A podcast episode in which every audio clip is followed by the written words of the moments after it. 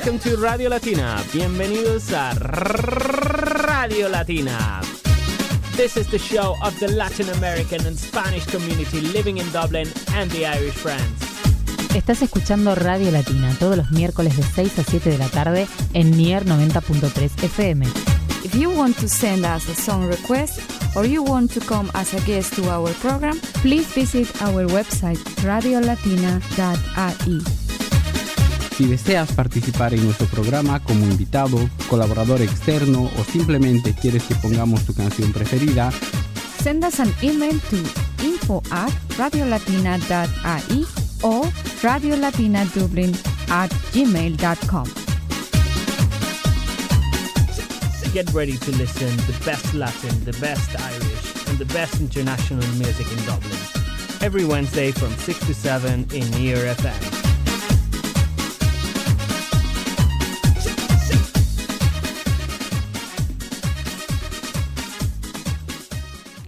Hola latinos, es un gusto para mí saludarlos nuevamente.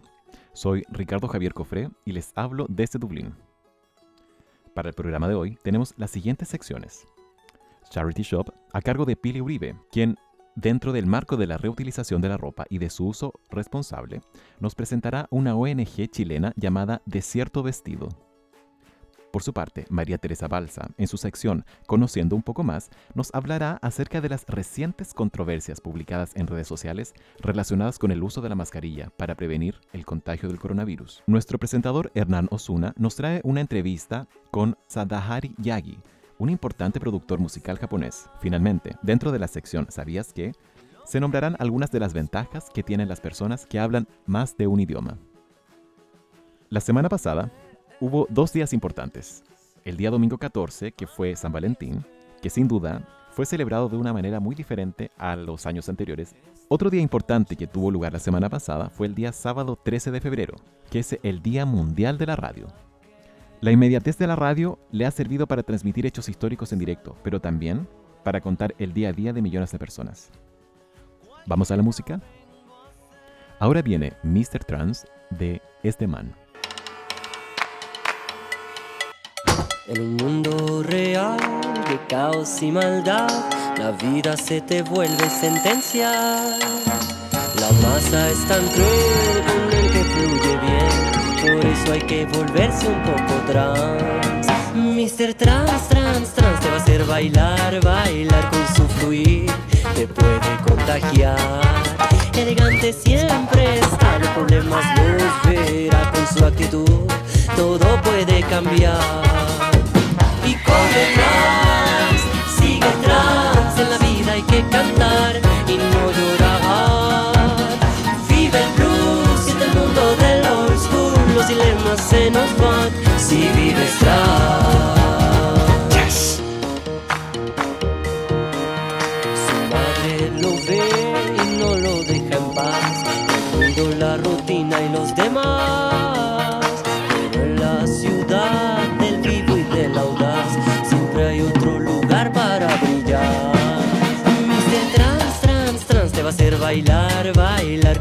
Te puede contagiar. Elegante siempre está, los problemas los verá con su actitud, todo puede cambiar. Y corre trans, sigue trans, en la vida hay que cantar y no llorar. Vive el blues, siente el mundo del old school, los dilemas se nos van si vives trans.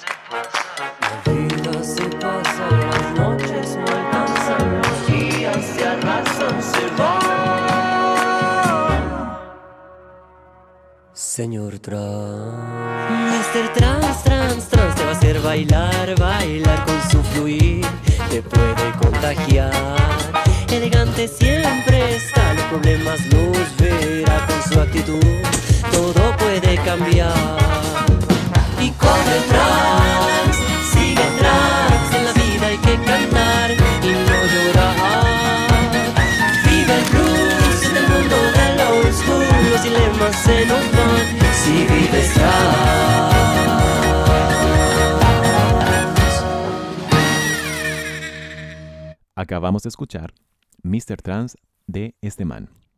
¿Qué les pareció? La ONU decidió conmemorar el Día Mundial de la Radio el día 13 de febrero, porque es en esta fecha cuando se creó la Radio de las Naciones Unidas, en el año 1946. Sin embargo, no es hasta el año 2011 en donde se proclama la celebración. Pero desde el año 2012 recién es oficialmente celebrado. Me gustaría presentarles cinco curiosidades relacionadas con la radio.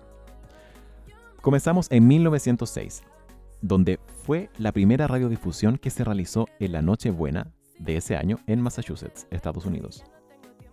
Luego, en 1912, el hundimiento del Titanic contribuyó a darle un gran impulso al uso de la radio como medio de comunicación, ya que era un medio inmediato y confiable.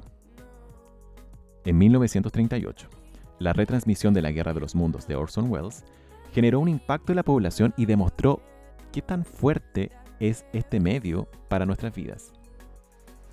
1982. Desde ese año, hay una estación de radio rusa que se llama MDZHB que lleva transmitiendo un zumbido que a veces se intercala con algunas palabras o sirenas. Hasta el día de hoy nadie sabe quién está detrás ni por qué se sigue emitiendo. Hablando del 2021, en enero, la NASA detectó una señal de radio que procedía de Gamínides, que es una de las lunas de Júpiter. Pero esto se trata de electrones que oscilan a gran velocidad por el espacio provocando ese fenómeno. Hablando del espacio, del mundo, del planeta, ¿ustedes sabían que la industria textil es una de las más contaminantes? Con este concepto de que la moda es, es, pasajera, las prendas se hacen cada día más y más desechables. En su sección Charity Shop, Pili Uribe busca concientizar acerca del uso responsable de la ropa. Y en esta ocasión nos presenta una ONG que nació en el norte de Chile, llamada Desierto Vestido, que busca incentivar la economía circular. Los invito a oír esta entrevista, pero antes vamos a más música. Esto es Amiga de Alex Advanter.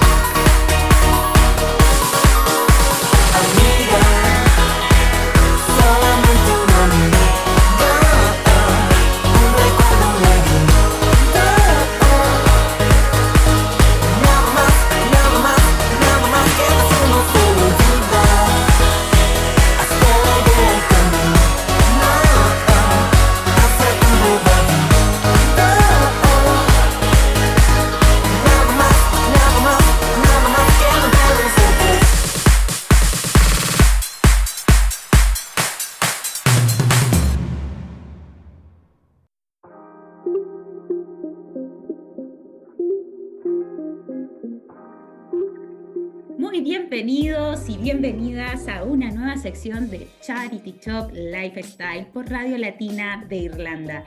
Soy Pili Uribe y como siempre estoy feliz de compartir información sobre un consumo más responsable, que dialoguemos en torno al reuso y a cuánto es importante avanzar hacia una elección consciente desde nuestro closet. Hoy tengo el agrado de compartir micrófono con Bastián Barría, quien me acompaña desde el norte de Chile.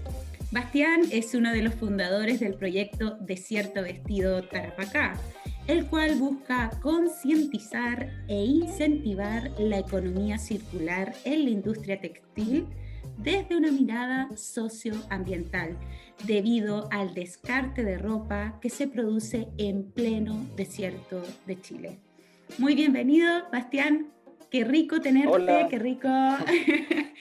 Sí, hola, hola Pilar, muchas gracias por la invitación, eh, por interesarte en nuestro proyecto. Bueno, desde aquí de, Chile, de la ciudad de Iquique, eh, un cariñoso eh, saludo a todos y, bueno, espero que todo esté yendo bien dentro de lo mm. posible con respecto a, a toda la contingencia, el tema COVID, el encierro. Eh, así, que, así que eso, mucha fuerza para todos. Cuéntame un poco qué es Desierto Vestido. Bueno, mira, Desierto Vestido es una organización sin fines de lucro, una ONG conformada por jóvenes líderes de la región de Tarapacá. Eh, particularmente, nosotros somos todos de, la, de las comunas de Quique y Alto Hospicio acá en Chile. Ya, em, bueno, somos profesionales, eh, cada uno en distintas áreas. Eh, dentro del equipo hay dos geólogas, dos ingenieros industriales y un estudiante de, Derecho. Nos conformamos a partir de la organización de una escuela, eh, la cual fue organizada por la ONG CEUS y la Oficina de Ingeniería para la Sustentabilidad de la Universidad de Chile. Entonces nosotros en particular eh, en nuestra región detectamos eh, una problemática que le voy a comentar un poquito más adelante en profundidad, que es el tema de descarte de ropa. Y, esa problemática decidimos abordarla y formamos esta ONG, que finalmente trascendió de la escuela hacia, hacia el mundo real, por así decirlo, porque generalmente igual los proyectos de escuela quedan ahí y hay una evaluación, pero nosotros decidimos un poco seguir continuando con este proyecto y mantenernos en contacto. Y bueno, nuestra misión en particular es generar la participación colectiva regional, hoy día eh, dentro de la región de Tarapacá. Y también hoy día tenemos un alcance más nacional. Hoy día también junto contigo eh, hemos tenido la chance de, participar internacionalmente, entonces eso nos, nos ayuda mucho y nos aporta mucho.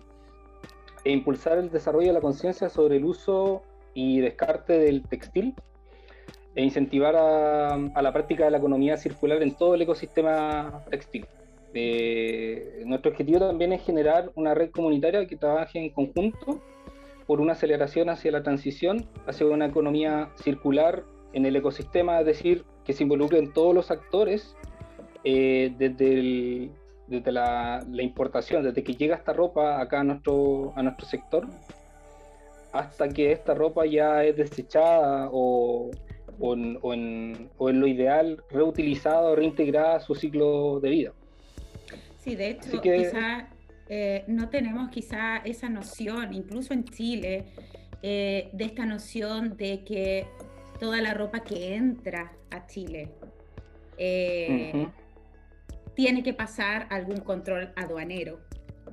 Y claro, ustedes sufren de ese problema justamente porque están justo en la frontera. Entonces, ¿qué es lo que pasa con esa ropa que no logra entrar, ya sea por X motivos, que no logra entrar al país? ¿Qué pasa con esa ropa al final? Chile es un lugar eh, de destino de estos fardos, el principal lugar de destino dentro de al menos Latinoamérica, y particularmente en la región de Tarapacá, en, en la ciudad de Iquique.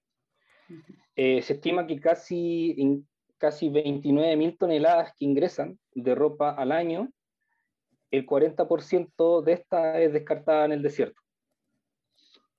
El problema es que esta ropa es descartada como escombro en vertederos ilegales. Esta, esta ropa eh, finalmente eh, termina situada en poblaciones eh, aledañas a, Alto Hospicio, o sea, en la cercanía de Alto Hospicio o también dentro de las calles y, dentro de, como por en la periferia de las poblaciones. y sobre todo también nos llama la atención porque hemos hecho monitoreos de poblaciones con, de escasos recursos, donde va a terminar esta ropa. Eh, o también, también nos hemos dado cuenta que existen eh, ropa que se deja en, en playas que están en, en, en, las costas de Quique. Esta ropa importada llega, los importadores la venden a través de fardos, como estos paquetes gigantes de ropa. Estas son comprados por feriantes y los feriantes también la revenden en, en distintos tipos de ferias. Entonces, la exposición a que esta ropa también termina descartada es mucho mayor, no tan solo de los importadores, sino que también de las personas feriantes que no logran vender. Y así también, bueno, yo creo que también el, el, descarte de ropa domiciliario también se da a lo largo de, de todo el mundo. Eh, y también hay un porcentaje importante en, en, los vertederos de acá de la región, el 16% corresponde a textil. Entonces no una cifra menor que se acrecenta también con la importación de ropa, al menos en nuestra región. Bueno, esta ropa eh, contamina tanto suelo como, como aire porque es quemada en muchas oportunidades o enterrada en los desiertos. Eh, recordarle a todos que estamos con Bastián Barría desde Chile, que nos está hablando de un proyecto que tengo mucha fe en su proyecto porque está dando, está tirando fuera datos, está generando eh, conciencia en la población eh, qué es desierto vestido. ¿Cuáles son los lo que viene para Desierto Vestido? Porque como tú decías, es una ONG que nace desde la aula y pasa a ser a todo terreno. Entonces, cuéntame cuáles son los planes para este 2021, que vamos a seguir sin duda quizás con pandemia, pero bueno. Mira, eh, nuestra organización estaba compuesta principalmente de cuatro líneas de acción las cuales son la vinculación, eh, investigación, educación y asesoría. En base a estas cuatro eh, líneas de acción, eh, nosotros participamos junto con distintos actores, como te comenté en un principio. Esto vendría siendo emprendedores, comunidades afectadas o la comunidad del usuario común, que finalmente quienes compra, compra esta, esta ropa, autoridades e instituciones eh, medioambientales o instituciones que estén también aportando desde mira sostenible o basada en metodologías de economía circular que también nos aporten. Entonces nosotros eh, abordamos esta problemática a partir de la interacción con la población, informando y difundiendo a través de nuestras redes sociales de esta problemática, aportándola con cápsulas eh, que concienticen el buen uso y el no descarte, por supuesto, del, textil. Eh, y en base a eso, también nosotros hemos realizado salidas de terreno, identificando in situ la problemática. Hemos tenido eh, contacto con, con, poblaciones también, que lamentablemente tienen que sufrir esto diariamente. Por otro lado, también, me imagino con la municipalidad, con el municipio, o sea, con, con, la, con, la, con las eh, autoridades locales de alguna manera, porque ustedes solo como proyecto quizás eh, no, no, es mucho el impacto si es que no buscan alianzas. ¿Cómo están trabajando el tema de las alianzas? Claro, nosotros también tenemos contacto con, con autoridades, nos reunimos con la Seremi de Medio Ambiente de acá de la región, con la Municipalidad de Alto Hospicio, y efectivamente hay un, hay un conocimiento y un interés por parte para erradicar esta, estas malas prácticas eh, pero a través de fiscalizaciones, mesas de trabajo donde abordan esto, el impulso también de, de proyectos relacionados al, al, reciclaje o al upcycling textil. Eh, hoy ya también tenemos una, una empresa muy importante, Ecofibra, que ellos realizan paneles eh, termoaislantes a partir del residuo textil. Entonces es un agente importante y una, una persona que si bien aporta a la solución, pero no da abasto tampoco con todo lo que con todo lo que ingresa, también tal cual como te comentaba antes, y también otros pequeños emprendimientos que le hace falta un poquito más de difusión. Entonces, bueno, todo aborda y todos como que convergemos en una idea de que la educación ambiental es un agente importante para poder combatir esta problemática. Eh, además que hoy en día la ley REP, que la ley de responsabilidad extendida del consumidor y el importador también, podríamos agregarle, no contempla el residuo textil. No, entonces... ese es un gran tema, en verdad, lo hemos estado hablando con, otra, con otras eh, colegas de cuánto, eh, cuánta información no tenemos idea que hay. O sea, no, no existe información, no existe información sobre el descarte textil. Y, y la ley que tú mencionas claramente ni siquiera lo está tomando en consideración. Bueno, la, la, esperanza queda en que también la ley tiene principios de gradualidad, tiene principios de que puede ser modificable en el tiempo mm. y por eso también es importante que más personas se vayan sumando a estas causas, cosa de visibilizar esta problemática y también nos apoyen un, un poco desde parte de la autoridad, desde el, desde el poder legislativo, desde, la, desde las cámaras alta y baja, eh, de impulsar estos proyectos de ley, estos decretos que contemplen el residuo textil dentro de la ley. En base a eso creemos que la asociatividad y la colaboración son importantes para poder impulsar esto, este tipo de proyectos. No podemos hacerlo solo, aislados, eh, no, no somos una isla, por así decirlo, y necesitamos trabajar en conjunto con referente a las diferentes líneas de acción. Entonces nosotros nos proyectamos un poco eh, con consolidar, consolidar esta red eh, en un principio. Necesitamos también eh, de que todos estén en pos de solucionar esta problemática. Esto al menos durante este año 2021, ya nosotros llevamos desde noviembre del año pasado, entonces tampoco llevamos mucho haciendo este trabajo. Eh, pero al menos de aquí la proyección 2021 es ya tener una red sólida que trabaje en conjunto, y a través de diferentes instancias. Nosotros eh, ya pronto el próximo mes o a fines de este mes estaríamos impulsando un webinar el cual contemple y podamos dar a conocer esta problemática y también que emprendedores puedan dar a conocer su emprendimiento, cuáles son sus negocios y también impulsarlo a ellos como marca y como parte de la solución. Eh, también nuestro sueño eh, sería formar una ecoescuela. Eh, Hoy, en, día también está. Todo esto en el norte, todo esto en el norte, en, en su región.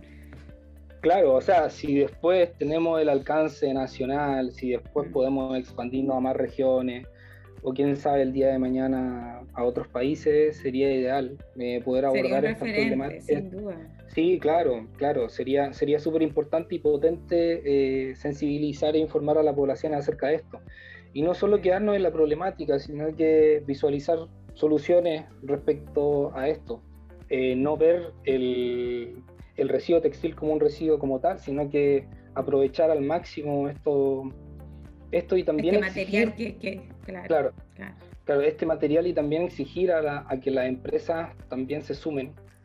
Bueno, Bastián, agradecerte. Este, el tiempo es, es así de rápido. Bueno, agradecerte, eh, mandarte un abrazo muy grande. Em, quiero invitar a todos los que nos están escuchando, ya sea por las distintas plataformas de Radio Latina de Irlanda, a seguir a Desierto Vestido guion bajo Tarapacá.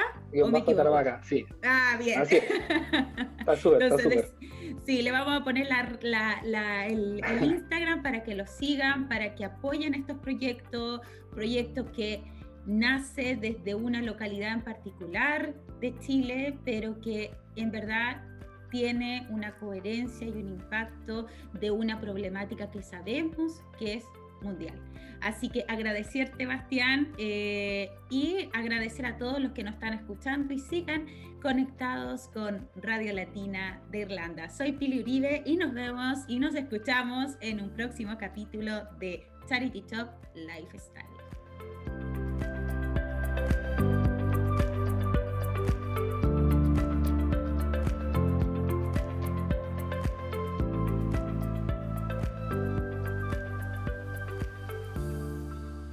Muchas gracias a Pili Uribe por esa interesante entrevista.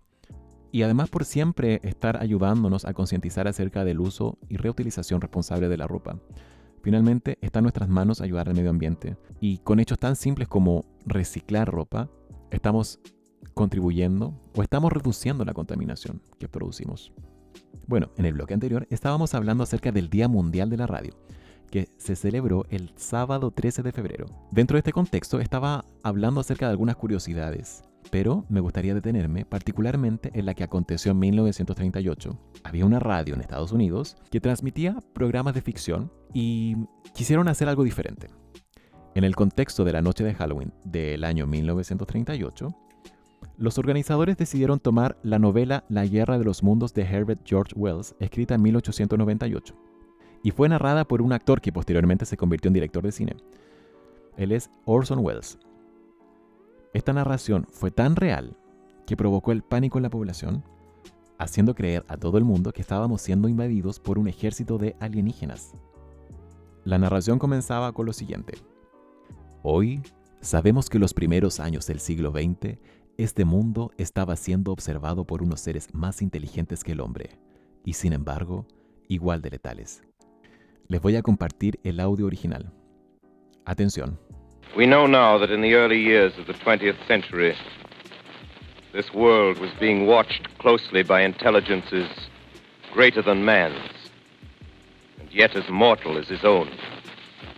Segundos antes de esta introducción había un mensaje de advertencia que entregaba a los organizadores de la radio, donde indicaban que esto se trataba de una obra de ciencia ficción. El mensaje de advertencia era el siguiente. Columbia Broadcasting System and its affiliated stations present Orson Welles and the Mercury Theater on the Air in The War of the Worlds by H.G. Wells. Obviamente el mensaje de advertencia existió, sin embargo hubo gente que solamente escuchó la introducción y sonaba bastante real. Los organizadores jamás se imaginaron el pánico que causaría esta narración en la población.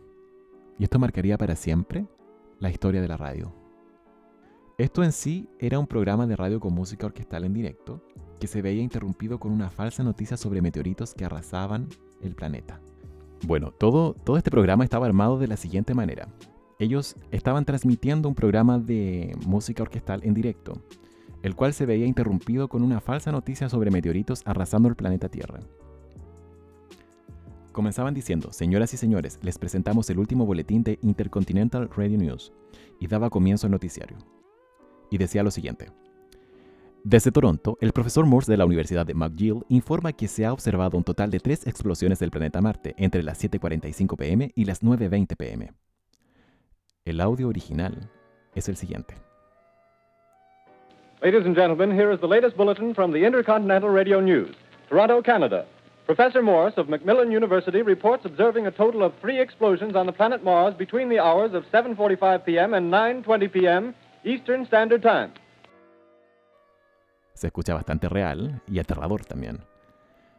Y la gente que estaba escuchando la radio en ese momento y no escuchó la advertencia, obviamente iba a pensar que esto era real, jamás iba a imaginar que era una obra de ficción. Y por supuesto, entraron en pánico.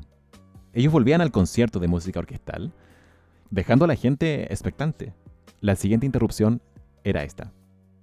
Un informe confirmado de un observatorio americano reportó que un enorme objeto, se cree que es un meteorito, cayó en una granja en un vecindario de New Jersey. El destello en el cielo fue visible a un radio de 700 millas. This confirms earlier reports received from American observatories. Now, nearer home, comes a special bulletin from Trenton, New Jersey. It is reported that at 8:50 p.m., a huge flaming object, believed to be a meteorite, fell on a farm in the neighborhood of Grover's Mill, New Jersey, 22 miles from Trenton. The flash in the sky was visible within a radius of several hundred miles. Radio Latina Dublin on Near FM Unleash your inner Latin spirit and join us every Wednesday evening from 6 to 7 pm for the best in Latin music, social issues. This is an activist group that they stand for different issues in Colombia. An events guide. One other very important event. And interviews concerning Dublin's Latin American community. ¿Cómo estás, Piraí? ¿Qué tal? Hola, Silvia. Muy bien. Recién llegado a Dublín. To get in touch with our show, email info at radiolatinadublin.ie or send us a message on Facebook or Twitter, Radio Latina in Dublin. That's every Wednesday from 6 to 7 p.m. on Near FM 90.3 FM. Ya avanzada la transmisión, los mensajes eran cada vez más y más alarmantes. Señoras y señores, esto es lo más terrorífico que nunca he presenciado. Espera un minuto. Alguien está avanzando desde el fondo del hoyo. Alguien o algo. Puedo ver escudriñando desde ese hoyo negro dos discos luminosos. ¿Son ojos? Puede que sea una cara. Tiene la forma de una gran serpiente. Ahora viene otra, otra y otra más. The top Look out there! Stand back! Ladies and gentlemen, this is the most terrifying thing I, I've ever witnessed. Wait a minute. Someone crawling someone or something, I can see turning out of that black hole two lu- luminous discs. The eyes, it might be a face, might be almost a... Good heavens, something wriggling out of the shadow like a gray snake. Now it's another one and another one and another one. No fue hasta el minuto 40 donde le recordaban a la gente que se trataba de una obra de ficción, una adaptación con motivos de la noche de Halloween. Sin embargo, para ese entonces muchas personas ya habían entrado en pánico. Habían tomado sus autos y habían salido huyendo a otras ciudades, por lo que se congestionaron todas las carreteras. ¿Qué les pareció lo que pasó con Orson Welles y la Guerra de los Mundos? ¿Pasaría algo así hoy en día? Bueno, latinos, continuando con el Día Mundial de la Radio, tengo de invitado a Hernán Osuna, quien es uno de nuestros presentadores de Radio Latina. Hola Hernán, ¿cómo estás? Hola Ricardo, ¿cómo andas? ¿Todo bien por allá? Bueno, un gusto, un gusto estar nuevamente con vos y toda la gente de Radio Latina, así que aquí vamos. Y Hernán, cuéntame cómo, cómo está el tema del coronavirus por allá en Argentina. Eh, acá en Argentina la realidad actual, eh, hoy por hoy tenemos una significativa reducción en la cantidad eh, de casos a nivel nacional. Eh, hay algo así como más o menos 5.000 casos en total. En lo que respecta a mi ciudad, está habiendo aproximadamente entre 150 casos, 200, 250, no más que esos, pero hay que tener en cuenta, hay que tener en cuenta que en su momento, puntualmente en Rosario, en el pico máximo estábamos hablando de algo así como eh, 3.000 casos por día, 4.000, digamos, llegando a, esos números. Hoy por hoy la situación está un poco más eh, controlada eh, y la, las medidas de, prevención han dado resultado. Eh, realmente creo que el uso de la mascarilla, acá le llamamos barbijo, ha tenido un rol importante y, preponderante. Y bueno, como te decía, la situación está un poco más controlada, pero hay que tener en cuenta qué es lo que va a pasar de aquí a los próximos días, ya cuando estemos entrando en marzo, que se viene el otoño en esta parte del mundo. Y bueno, si bien están adelantadas eh, el tema de las llegadas de, las vacunas, de hecho esta semana va a llegar un lote de 585 mil dosis de la vacuna de Oxford y AstraZeneca. Bueno, hay que estar atentos a, a cómo se van desarrollando las cosas. Eh, si te parece, Ricardo, a propósito del uso de la mascarilla, los invitamos a escuchar la sección Conociendo un poco más de María Teresa Balsa. Conociendo un poco más, aprende cada día nuevos temas y mantente informado. El conocimiento es un estilo de vida. Con María Teresa Balsa, bajo la dirección de Radio Latina y Maruja Producciones. Bienvenidos amigos a Conociendo un poco más. Feliz tarde a todos los que sintonizan Radio Latina por NIAR FM. Hoy vamos a hablar de la controversia que existe en el mundo por el uso de las mascarillas en el marco del virus COVID-19. Cientos de publicaciones compartidas en Facebook desde al menos el 15 de diciembre de 2020 sugieren que las mascarillas nos envenenan, provocando hipoxia y acidosis respiratoria. Según expertos de la medicina, el uso de mascarillas no produce hipoxia o déficit de oxígeno en el organismo humano, como aseguran mensajes difundidos por WhatsApp y redes sociales, en los que se afirma incluso que su utilización provoca intoxicación por inhalación del propio CO2. Para este trabajo, entrevistamos a un grupo de doctores y consideran que debe usarse mascarillas tipo N95 y no más por cuatro horas. Por otra parte, numerosos médicos han declarado que es nociva para la salud. Inclusive se dice que representantes del gremio están detenidos por dar este tipo de declaraciones para redes sociales o cadenas de mensajería. Existen publicaciones de la Organización Mundial de la Salud, OMS, que no recomiendan el uso de la mascarilla a las personas sanas sin contactos con infectados por coronavirus. Sin embargo, hay publicaciones donde la OMS sugirió su uso el 6 de abril de 2020. Los Centros para el Control y la Prevención de Enfermedades, CDC por sus siglas en inglés de Estados Unidos, recomendaron por primera vez utilizar una doble protección para evitar significativamente el contagio por coronavirus. Colocar una mascarilla de tela sobre otra de tipo quirúrgico como las azules desechables puede bloquear el escape del 92,5% de las partículas potencialmente infecciosas. La Organización Mundial de la Salud recomienda las mascarillas en lugares cerrados mal ventilados. También consideran que las mascarillas que poseen válvulas o filtros removibles, utilizadas por los trabajadores de la construcción, es ineficiente o inservible para contener la propagación del virus. La OMS advierte que las personas no deben usar mascarillas durante una actividad física de intensidad vigorosa, ya que éstas pueden reducir la capacidad de respirar cómodamente. La medida preventiva más importante es mantener la distancia de un metro mínimo. En Australia solo está permitido el uso de las mascarillas FFP2 en tiendas, supermercados y transporte público. Algo que sí debemos tener en cuenta, que las mascarillas producidas de manera artesanal utilizan materiales que no han pasado los correspondientes procedimientos médicos necesarios, por lo tanto, su protección está en cuestionamiento. Este micro hace un llamado a las personas a leer, investigar y sacar sus propias conclusiones.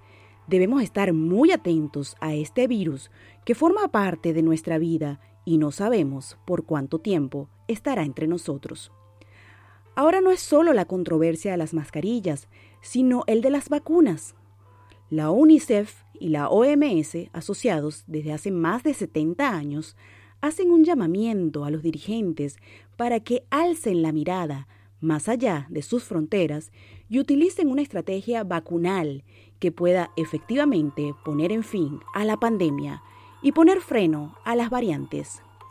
Analicemos bien todo este contexto que, está, que estamos viviendo, porque pareciera que la población común está en el medio de un plan entre grandes élites y todo forma parte de un gran proyecto que estamos conociendo.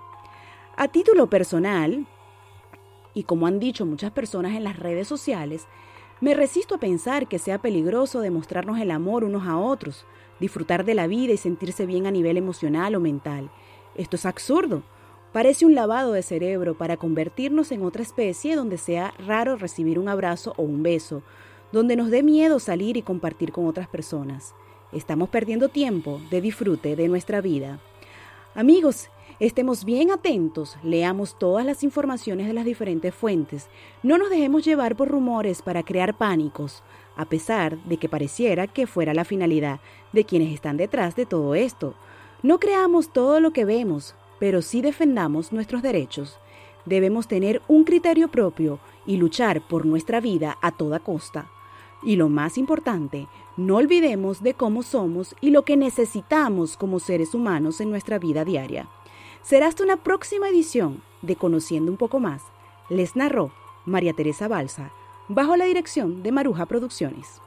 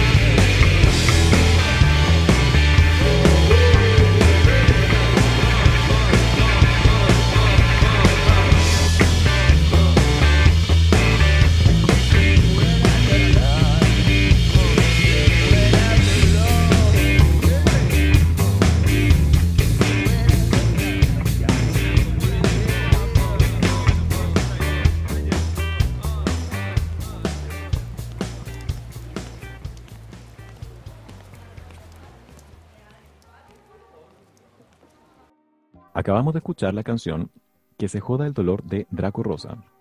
A propósito, este tema fue producido por Sadaharu Yagi, que es un productor e ingeniero de sonido japonés, que es bastante importante en los últimos días. Y tengo entendido que le hiciste una entrevista, Hernán, ¿no es así? Exactamente, Ricardo, estuvimos hablando con Sadaharu Yagi hace algunos días. Él en este momento, durante la pandemia, está residiendo en su ciudad natal, en Kitakyushu, Japón. Eh, él habitualmente se desenvuelve profesionalmente en Los Ángeles. Y bueno, más que nada estuvimos hablando un poco cómo, cómo está la situación actual en Japón. Te cuento que, bueno, él además, obviamente, con, con todo lo que respecta a la pandemia, en el mundo musical se estuvo trabajando mucho en, en lo que es en eh, grabaciones remotas, ¿viste? Desde estudios caseros, desde, bueno, desde estudios profesionales, pero te quiero decir, siempre este, grabando a distancia. Y puntualmente en el caso de Sadaharu Yagi, lo interesante es que uno de los proyectos eh, en los cuales estuvo trabajando es con una baterista de 11 años, una baterista japonesa llamada Yoyoka Soma, eh, y estuvo grabando una de sus nuevas canciones llamada Utopia con un baterista, eh, perdón, un bajista norteamericano muy conocido que es nada más y nada menos que Billy Sheehan, quien empezó tocando con David Lee Roth, tocó con Steve Vai, eh, Mr. Big y, otras bandas. Y bueno, a propósito de la canción que escuchábamos recién de Draco Rosa, eh, que se joda el dolor, este, este, tema está incluido en Monte Sagrado, uno de los álbumes con los cuales Sadaharu Yagi, este ingeniero de sonido, eh, ingeniero de mezcla y productor, ganó un Grammy Latino. Para resumirte un poco la entrevista, bueno, estuvimos hablando de la, la actualidad de la pandemia, digamos, a nivel global y en Japón, su relación con con Draco Rosa y, a propósito de Irlanda, quise preguntarle por qué él considera que Dublin, más allá de la pandemia, que bueno, obviamente frenó la actividad musical, pero por qué considera que Dublin es un, punto de ebullición, digamos, en todo lo que respecta a la escena musical europea actualmente. Él es muy fan de Fountain CTC, una banda post-punk eh, oriunda de Dublin, y bueno, me contaba, digamos, de manera resumida, que hay mucha actividad y muchas bandas que están surgiendo en la actualidad en Dublin, eh, orientadas a este género en particular, al rock y, y al post-punk. Así que los invitamos a todos y todas a, a escuchar la entrevista.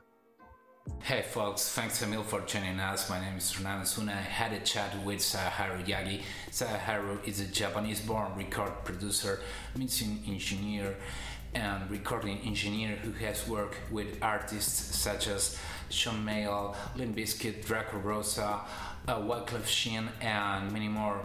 So come on and join us in this interview.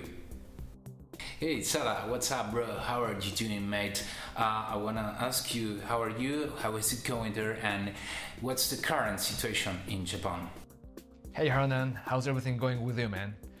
I'm doing well here in Japan. Uh, we are all right in the middle of a world pandemic right now. Here, uh, things are restricted just like in other cities.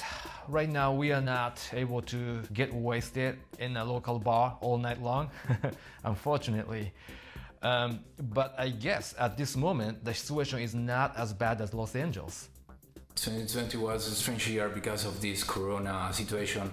Despite this, artists and engineers have been working in remote recordings. Uh, what artists have you been working with during these strange times? Yeah, I've been dealing with a lot of remote projects since last March. One of the most interesting projects I worked on is for an incredibly talented young drummer, Yoyoka. She is just an 11 years old girl, but a really badass drummer. A couple of years ago, I was invited to Cindy Lauper's concert, and actually, I saw Yoyoka playing the drums as a guest musician in the show. She was, of course, killing the stage. She does a lot of rock and roll stuff like The Foo, Led Zeppelin, Rage Against the Machine, Red Hot Chili Peppers. Her videos are everywhere on YouTube. Anyways, the song I worked on for her is called Utopia. Uh, having Billy Sheehan playing the bass, yeah, so it was so much fun mixing the track and working on her project remotely. You won a Latin Grammy with Draco Rosa for the album Monte Sagrado and another one for the album Vida. Uh, what can you say about him as an artist and as a person? I've been working with Draco since 2010.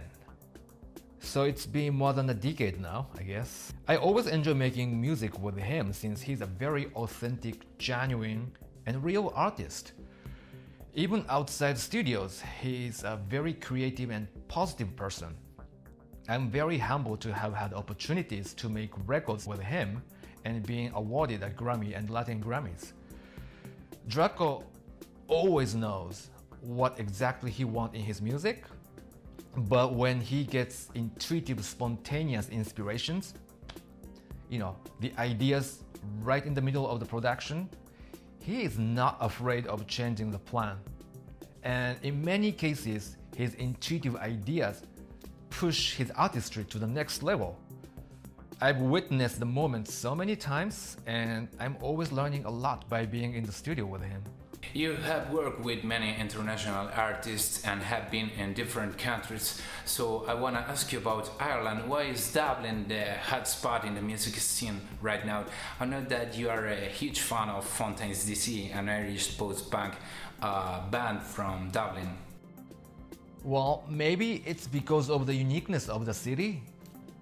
Dublin is a very interesting place. Compared to other cities, Dublin is not quite big and not that populated, right? But it is known as a city of literature, like Oscar Wilde, Bram Stoker, and music. Thin Lizzy, U2, Fontaines DC. A couple of years ago, I saw their small gig at Gold Diggers in Los Angeles. The place was packed like hell. I would say that was one of the best shows I've seen the last couple of years. I saw the massive energy coming out of the band and the audience shaking the floor. I really felt it. It was almost like seeing the Sex Pistols 1976 Manchester gig or something like that. That was the moment I felt like rock and roll, you know, post punk is coming back in the scene. It seems there are a lot of rock bands coming up locally in Dublin right now, right? It would be great to fly there to check the local music scene after this pandemic gets contained. You're a goodwill ambassador of the city of Kitakyushu, Japan. Uh, what's your opinion about this pandemic and its relation to environmental issues? Well, the world is having a very hard time right now fighting against COVID 19, as everybody knows. Especially poorer regions are struggling more and are going through a lot of hardships. I hope in the end, the world will not lose sight of the concept sustainable development, which has to be long term and consistent. But at least the good news is the United States is rejoining the Paris Agreement again, finally. I hope you know this will accelerate and amplify the movement of sustainable development. Let's keep fingers crossed. Te quería comentar que eh, me pareció bastante interesante la entrevista que le hiciste a Sadaharu Yagi, que fue particularmente en inglés. Cuéntame, Hernán, ¿cómo, ¿cómo tú aprendiste inglés? ¿Estudiaste desde pequeño? ¿Hiciste algún curso? ¿Está incluido dentro del programa de, de educación en Argentina? Hablemos un poco de eso. Sí, está incluido en, en las escuelas el estudio de inglés y bueno, particularmente en mi caso, eh, en mi colegio teníamos inglés por, por el lado de, de, la escuela y yo también estudiaba en un instituto de acá de, mi ciudad natal que se llama eh, Asociación Rosarina de Cultura Inglesa. Así que fue una, una experiencia muy importante y, y, digamos, hay ciertas ventajas eh, a, a, la hora de hablar más de un idioma que tienen que ver, me parece, con no solo, el, digamos, un, desafío para la mente, sino eh, un trampolín para desarrollar funciones eh, neurocognitivas, para desarrollar, no solo para ampliar nuestro intelecto y, nuestro vocabulario, sino para justamente eh, desarrollar todo lo que tiene que ver con lo, con lo cognitivo y me parece que es muy importante eso a, temprana edad.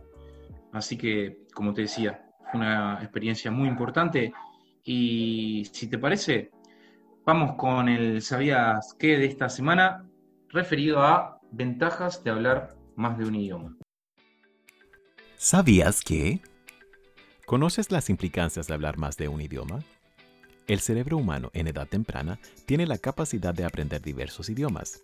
Quienes hablan más de un idioma disfrutan de más ventajas de quienes hablan solo uno, teniendo mayor flexibilidad mental para procesar varias tareas al mismo tiempo, ya que el paso de un idioma a otro estimula al cerebro a crear algo parecido a una reserva cognitiva, mejor atención y mayores dotes comunicativas, teniendo mayor concurrencia de ideas en momentos clave y de mayor presión, mayor capacidad de ejecución mental.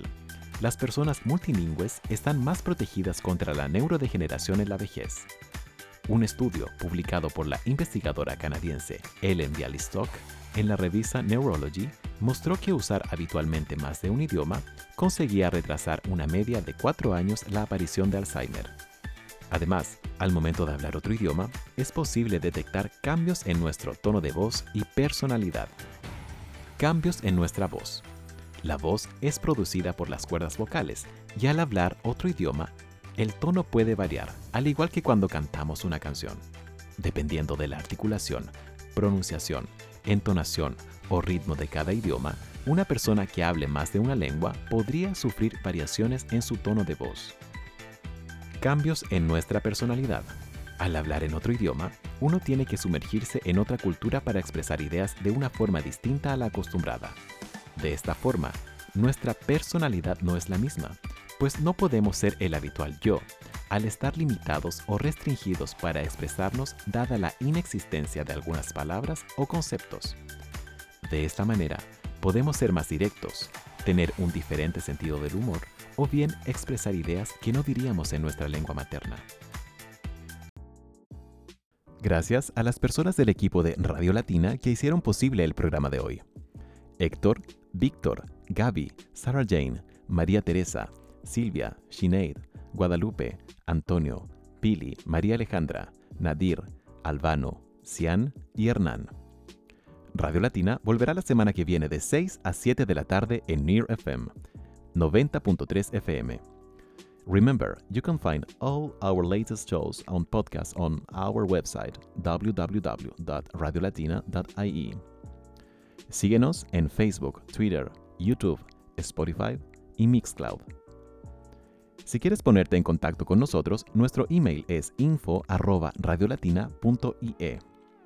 Finalizamos por hoy con Radio Latina y los invitamos a seguirnos el próximo miércoles a la misma hora, aquí en Near FM. Soy Ricardo Javier Cofré. Hasta la próxima. This is 90.3. This is Near FM.